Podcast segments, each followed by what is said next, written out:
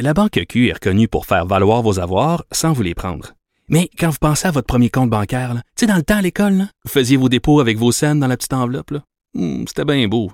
Mais avec le temps, ce vieux compte-là vous a coûté des milliers de dollars en frais, puis vous ne faites pas une scène d'intérêt. Avec la Banque Q, vous obtenez des intérêts élevés et aucun frais sur vos services bancaires courants. Autrement dit, ça fait pas mal plus de scènes dans votre enveloppe, ça. Banque Q. Faites valoir vos avoirs. Visitez banqueq.ca pour en savoir plus. Acheter une voiture usagée, ça peut être stressant, mais prenez une grande respiration. Et imaginez-vous avec un rapport d'historique de véhicule Carfax Canada qui peut vous signaler les accidents antérieurs, les rappels et plus encore. Carfax Canada. Achetez l'esprit tranquille. Martino. Le préféré du règne animal. Bonjour, les petits lapins.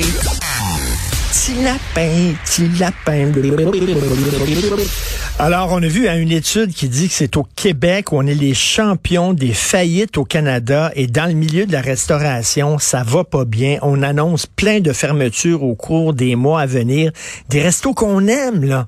Des restos qu'on fréquente, des restos qui nous font triper. Le même eux autres sont pognés à la gorge. Et euh, régulièrement, moi, je regarde sur Internet, ben voyons donc, ce resto-là est fermé. Voilà, à chaque fois que j'y allais, c'était plein de monde. Fermé. Alors, on va en parler avec Vianney Godbout. Vianney Godbout, il est propriétaire du restaurant aux Mignonnettes. Il est aussi ben, courtier immobilier chez Engels et Volkers parce que, écoute, Vianney te dit, euh, moi, je peux pas, je peux pas vivre rien que de la restauration, ça va trop mal. Ben, en fait, je suis retourné à mes anciens amours, effectivement, parce que ces derniers temps, je dirais que le calcul ne fonctionnait tout simplement plus. Euh, après, je crois qu'il y, en a qui s'en sortiront toujours bien, là, parce que les, restaurants, là, en bon français, c'est aussi un truc de trend. Euh, il y a certaines adresses qui sont pleines à craquer, mais c'est sûr que l'inflation, on la vit également dans l'approvisionnement en produits. Euh, les salaires ont énormément augmenté.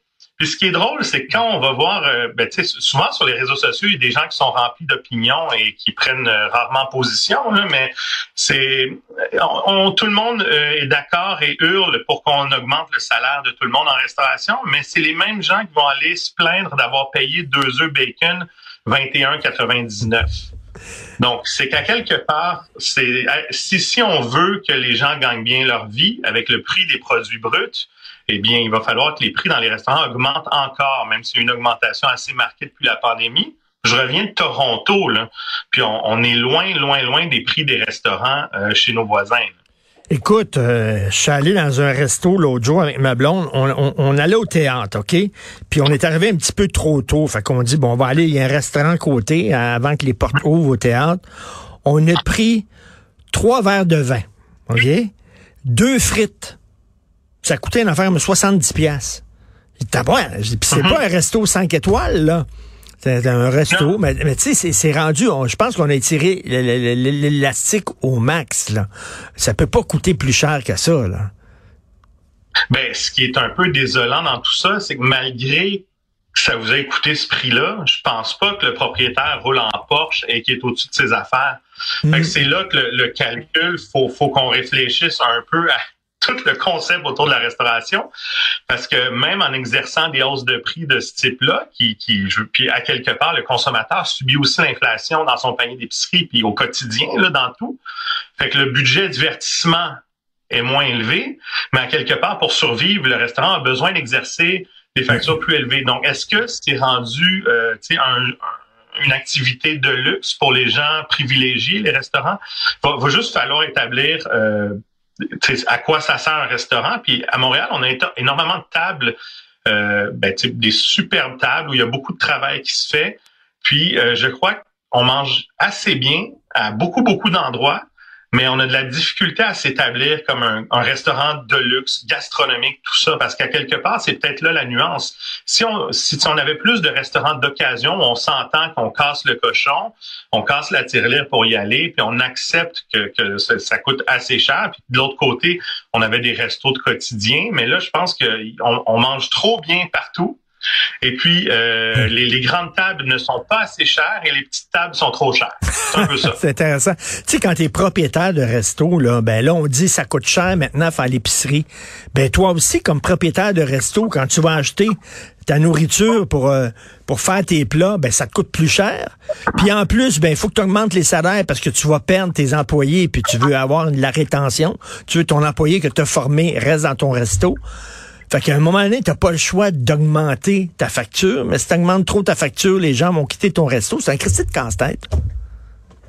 Oh oui, puis je suis pas content des, des je veux dire moi je trouve que c'est aux mignonnettes là euh, ben, on, on sait beaucoup de gens, les gens sont contents, mais personnellement, je suis pas content des prix que je suis obligé de demander aux gens. Là, ça me fait pas plaisir. Sauf que euh, si on compare à il y a quatre ans, euh, même en augmentant mes prix, ma marge bénéficiaire est moins élevée qu'à l'époque. Euh, donc, je comprends le consommateur là-dedans, mais je le sais que ça peut être pénible. Puis, tu sais, les, gens qui se plaignent, ben, je les comprends. Sauf qu'à quelque part, c'est pas le restaurateur qui s'en met plein les poches. Il y a aussi la clientèle qui a changé. Moi, je suis un, un client fidèle. Ça existe encore. Moi, il y a des restos que j'aime, puis je vais tout le temps au même resto, puis j'aime ça que les gens me connaissent, puis tu sais, euh, bon, puis j'aime ça, puis je connais les serveurs, les serveuses, puis je dis bonjour au monde, tu sais, me sens chez nous. Mais maintenant, c'est de plus en plus, hey, le nouveau restaurant en mode, on va y aller. Puis là, il y en a un autre qui est ouvert, là, puis on va y aller. Puis là, le, le restaurant peut plus se baser sur une clientèle fidèle comme avant. On l'est plus fidèle. On cherche le nouveau trend.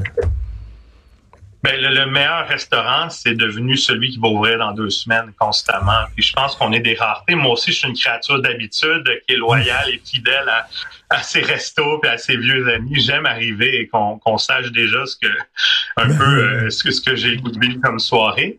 Euh, mais non, ce n'est plus ça. Je pense qu'il y a beaucoup de gens qui, qui aiment aller au restaurant pour euh, montrer qu'ils ont été au restaurant, ils aiment, euh, c'est the place to be. C'est un peu ça. Ce qui est, je veux dire, ça a toujours été le cas, c'est correct. Mais là, c'est sûr que c'est drôle parce que les, les, ouvertures se multiplient au rythme, au même rythme que les fermetures. Puis on voit, je lisais que euh, ben, j'ai lu ça dans le devoir, je sais pas ce que ça vaut, mais bon, on va les croire pour ce coup-ci. 3666 fermetures de restaurants depuis euh, avril 2000. Ben ça, c'est sorti en avril 2022. là, il y a encore plus de nouvelles fermetures, mais c'est immense. Là. Puis tu sais, on voit des grandes tables. Tu sais, Maison publique qui a fermé récemment. C'était une très bonne table, puis c'était toujours plein. Là. Euh, fait à quelque part, c'est que je pense que le calcul fonctionne plus. Puis là, quelque, on a eu un peu d'aide là pendant la pandémie. Ben oui. Les, les, les remboursements arrivent. Fait qu'on voit beaucoup de, on voit beaucoup de, de fermetures et de réouvertures avec euh, un peu les mêmes visages à l'intérieur du restaurant. Je pense que les gens vont trouver le moyen de s'en sortir là, de tout ça, mais tu euh, mais écoute, je lève mon chapeau aux gens qui continuent, envers et contre tout, de, de travailler dans le milieu de la restauration, d'ouvrir des restaurants puis des, des, des gérer parce que, comme tu dis, ah, parce qu'on voit des chefs vedettes qui sortent des livres régulièrement, puis tout ça, on pense qu'ils ont toutes des émissions de télévision, puis ils roulent tout sur l'art. Absolument pas. La marge de profit, elle est très, très mince, puis euh, elle, euh, elle diminue. Euh, merci beaucoup, Vianney Godbout. Merci, puis écoute, bonne chance, bon courage. Merci, merci Salut, salut.